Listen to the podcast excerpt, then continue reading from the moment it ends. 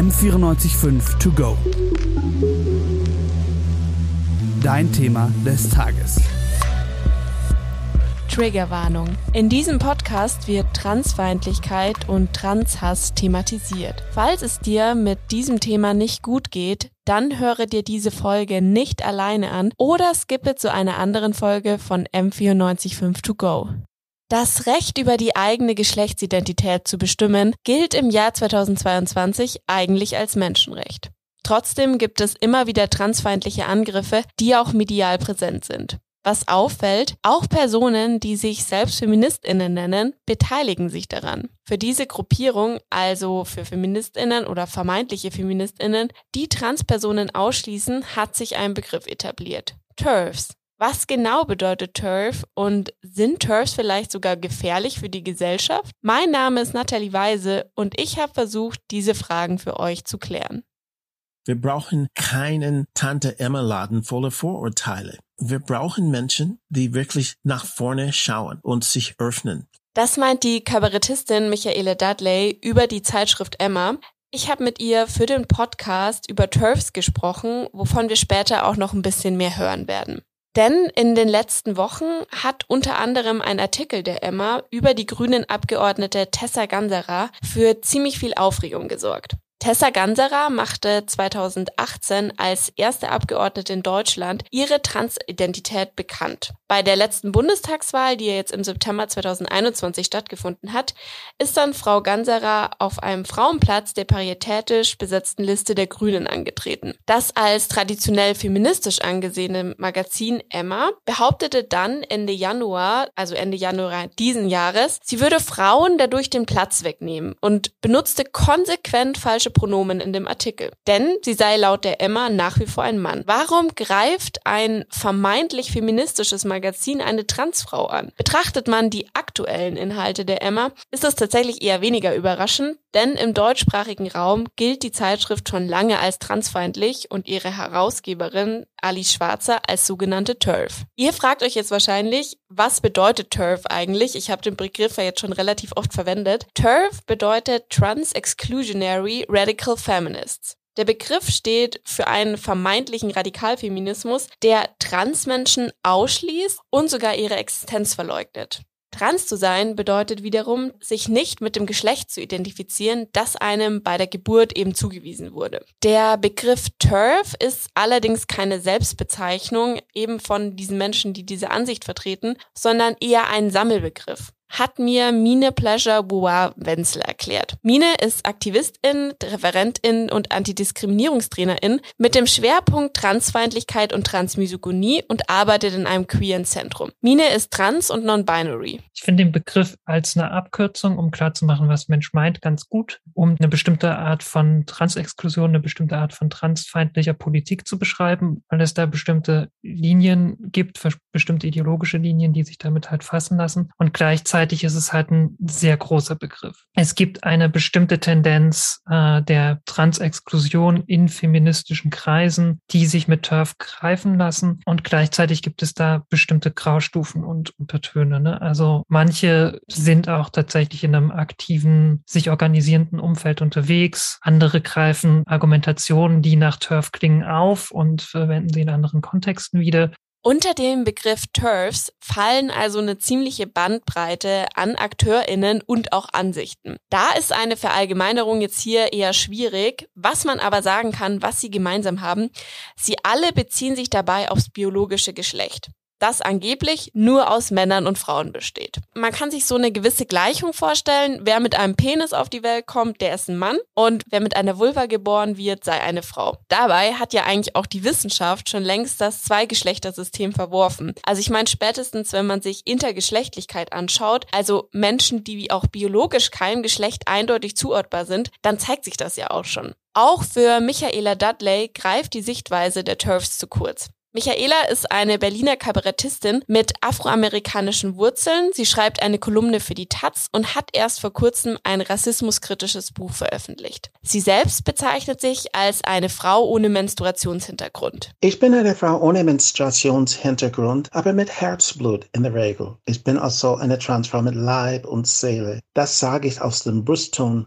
tiefe Überzeugung, sogar zwei Oktaven tiefer als erwartet. Die Auseinandersetzung mit der eigenen Geschlechtsidentität ist ein ziemlich langer Prozess, erzählt mir Michaela. Es ist weitaus mehr als wünsch dir was oder wünsch mir was. Es ist eine Wahrnehmung der Wahrheit. Und insofern ist es für manche Außenstehende ist es vielleicht irritierend, aber es ist weitaus tiefer fundiert, als sie sich, als sie sich vorstellen können. Schlussendlich hat die Annahme dieser inhärenten Weiblichkeit zum Beispiel bei Transfrauen, hat die Annahme dieser existierenden Wahrheit viel mit Autonomie zu tun. Aber das ist wirklich etwas mehr als nur mit Fingerschnalzen zu sagen, okay, ich möchte eine Frau sein. In Wirklichkeit ist es, okay, ich nehme das an. Aber anstatt Transpersonen als Verbündete im feministischen Kampf wahrzunehmen und zu unterstützen, bekämpfen trans-exkludierende Feministinnen sie aktiv. Dabei tauchen immer wieder ganz unterschiedliche Argumente auf. TERFs greifen vor allem Personen an, denen bei der Geburt das männliche Geschlecht zugeordnet wurde. Diese Menschen werden dann als Täterinnen dargestellt, vor allem von sexualisierter Gewalt. Sie wären eigentlich nach wie vor Männer, die in weibliche Schutzräume wie die Toilette eindringen wollen würden. Ebenso behaupten TERFs, dass Transmänner eigentlich Frauen seien, die das Patriarchat und die damit verbundene Unterdrückung nicht mehr ausgehalten hätten und deswegen jetzt den einfachsten Weg gehen und als Männer leben wollen. TERFs lehnen ja eigentlich auch das Konzept von Gender und Geschlechtsidentität ab, indem sie sagen, ja, das Geschlecht ist eine biologische Tatsache, daran gibt's nichts zu rückeln. Aber einige TERFs beziehen sich dann in ihrer Argumentation wieder genau darauf und behaupten, wer vermeintlich männlich sozialisiert wurde, also als Mann aufgewachsen ist, der könne gar keine weibliche Identität ausleben. Und eben auch umgekehrt. Diese Argumentation kann aber auch ziemlich gefährlich sein. Auch Mine Wenzel sieht das so. Ähm, gefährlich sind sie deswegen, weil sie unter dem Deckmantel von Feminismus Transfeindlichkeit betreiben. Das klingt wunderbar feministisch, was sie erzählen. Das klingt danach, als ob sie sich für Frauenrechte einsetzen und gleichzeitig betreibt es eben das, was Mensch im Generellen als Kulturkampf bezeichnet. Also es wird Stimmung gemacht gegen eine Minderheitengruppe, angeblich einem progressiven Ziel, angeblich mit dem Ziel, Frauenrechte, Frauenselbstbestimmung und Frauenräume zu schützen, was effektiv nicht passiert, was effektiv nicht stimmt. In ihrer Argumentation geben TERFs also nur vor, feministisch zu agieren. Stattdessen tragen sie aber aktiv zum gesellschaftlichen Ausschluss von Minderheiten bei, meint Mine. Und wenn Mensch sich mit der, mit den Argumentationsstrukturen auseinandersetzt, geht es dann nicht nur um bestimmte Meinungsverschiedenheiten, sondern es geht halt tatsächlich um ein aktives Ausgrenzen und Segregieren von Gesellschaft. Es geht um ein aktives Marginalisieren, um ein aktives Diskriminieren von Transpersonen, explizit häufig eben auch transweiblichen Personen. TERFs tragen also zur weiteren Diskriminierung von Transpersonen bei. Denn Transpersonen sind eh starker Diskriminierung ausgesetzt. Zum Beispiel gilt in Deutschland eine Transidentität offiziell nach wie vor als psychische Erkrankung. Das macht dann eine Änderung des Namens, Personenstands oder des Geschlechts ziemlich kompliziert und es wird eine Begutachtung durch Sachverständige vorausgesetzt, wenn man das ändern möchte. Das schreibt äh, per Gesetz das sogenannte transsexuellen Gesetz vor. Das klingt ziemlich kompliziert und ist es auch und darüber hinaus bekommen in der Praxis Transpersonen dann extrem intime Fragen gestellt in diesem Prozess, die von vielen als sehr beleidigend und auch extrem übergriffig wahrgenommen werden. Die aktuelle Bundesregierung will dieses Verfahren ändern und stattdessen ein Selbstbestimmungsgesetz auf den Weg bringen. Aber nicht nur auf gesetzliche Art und Weise erleben Transpersonen eine extreme Diskriminierung, sondern auch im Alltag geht das bis hin zu physischer und psychischer Gewalt.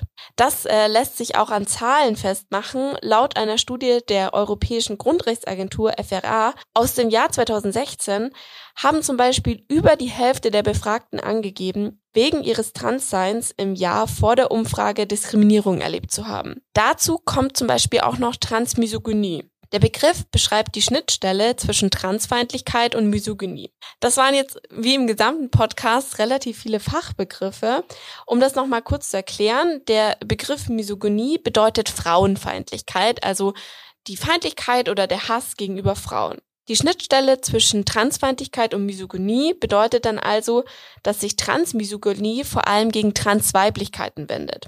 Beispielsweise sind Transfrauen in hohem Maße von sexualisierter Gewalt betroffen. In der Auseinandersetzung mit dem Begriff TERF müssen wir uns allerdings noch ein weiteres Element anschauen, wenn wir den Begriff jetzt so ein bisschen aufdröseln wollen, nämlich Radical Feminist. Da stellt sich dann natürlich die Frage, hängt Radikalfeminismus, also Radical Feminism, und Transfeindlichkeit automatisch zusammen? Also erstmal Radikalfeminismus sehr reduziert erklärt. Radikalfeminismus sieht als Ursache für die Geschlechterungleich vor allem patriarchale Strukturen. Die Idee des Ganzen ist dann, statt der Gleichstellung der Geschlechter und der Beseitigung männlicher Privilegien, die eben zu dieser Unterdrückung führen, müssen vor allem die bestehenden Geschlechterrollen abgeschafft werden. Was allerdings auch noch besonders wichtig für Radikalfeminismus ist, hat mir Mine Wenzel erklärt. Was Radikalfeministinnen auszeichnet oder was radikalen Feminismus auszeichnet, ist eine explizit antikapitalistische Haltung.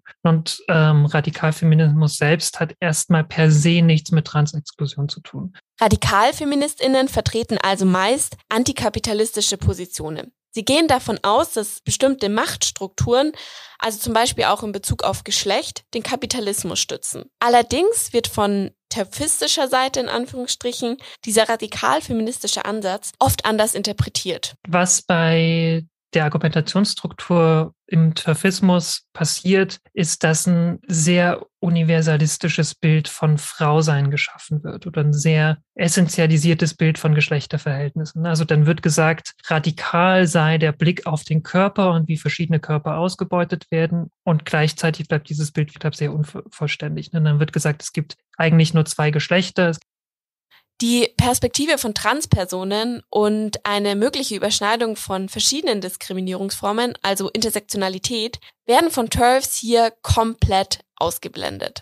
Dabei werden ja zum Beispiel vor allem migrantisierte Personen oder Transpersonen in der Arbeitswelt ausgebeutet. Auch laut der Antidiskriminierungsstelle sind Transpersonen weitaus häufiger von Arbeitslosigkeit betroffen oder werden im Arbeitsalltag diskriminiert. Zum Beispiel erfahren sie Gehaltskürzungen nach einer Geschlechtsangleichung oder erhalten keine beruflichen Aufstiegschancen. Wir haben ja jetzt bisher relativ viel über Begriffe gesprochen und versucht, die so ein bisschen uns näher anzuschauen und aufzuarbeiten. Aber schauen wir uns doch jetzt mal ein konkretes Beispiel für TERFs an. Auch wenn der Begriff TERF eigentlich aus dem US-amerikanischen Raum stammt, gibt es in Deutschland TERFs.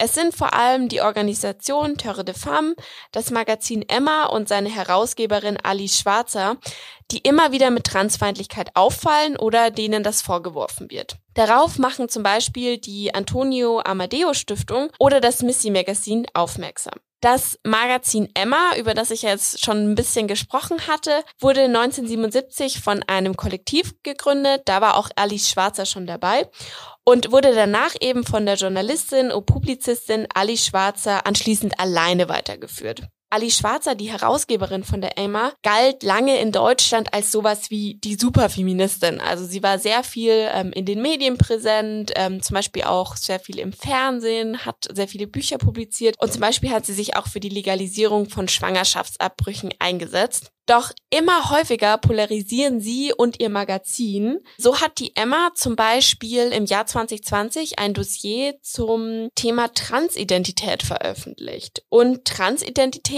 wurde in diesem Dossier dann teilweise als bedenklicher Trend oder Hype dargestellt.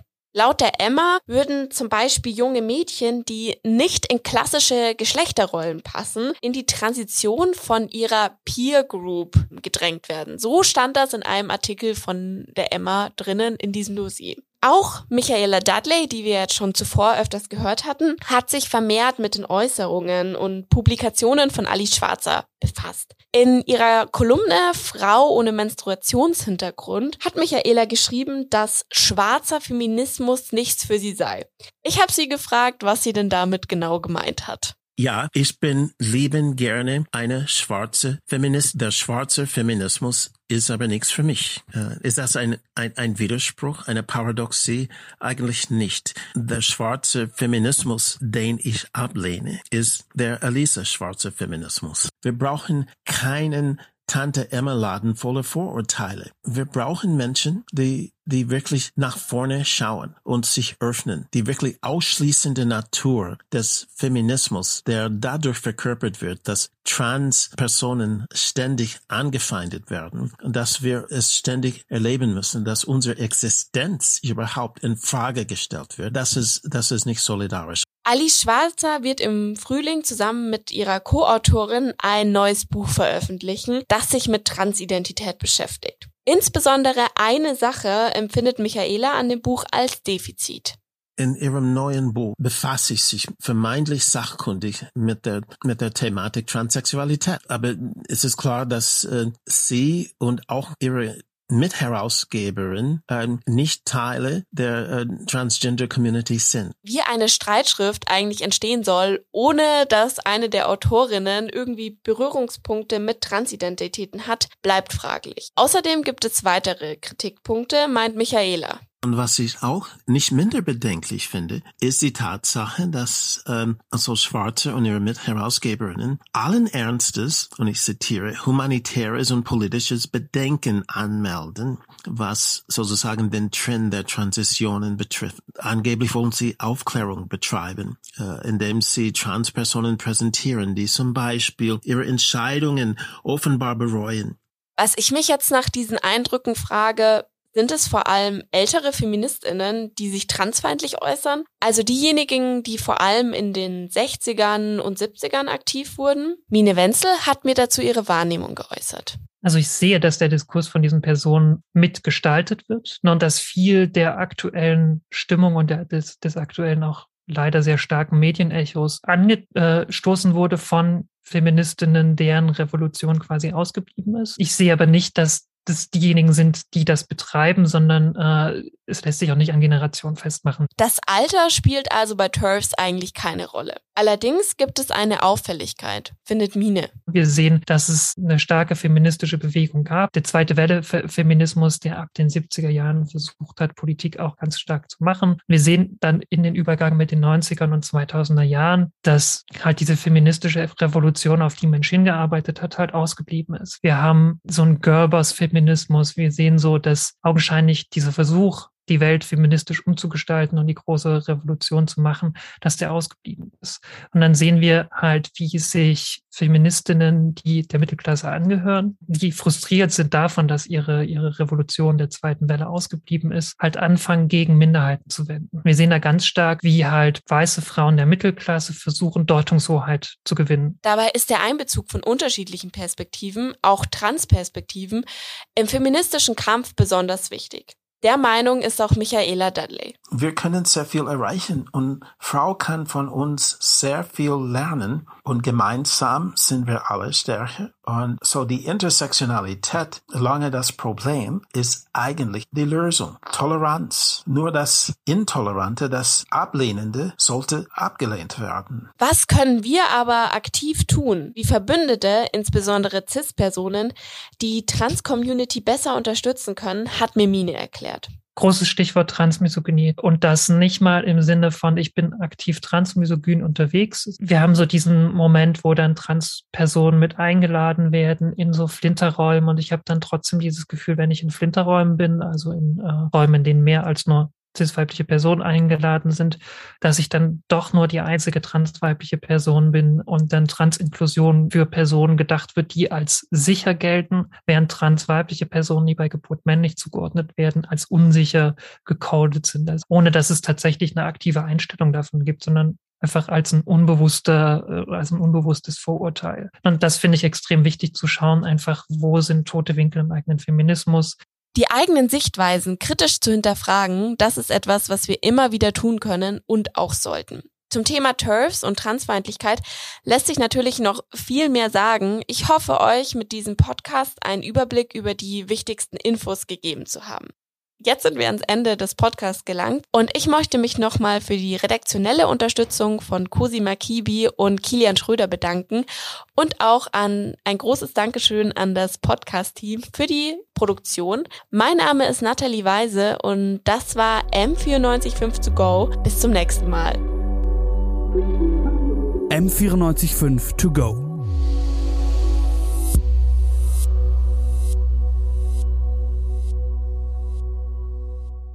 M945 To Go ist eine M945 Produktion. Ein Angebot der Media School Bayern.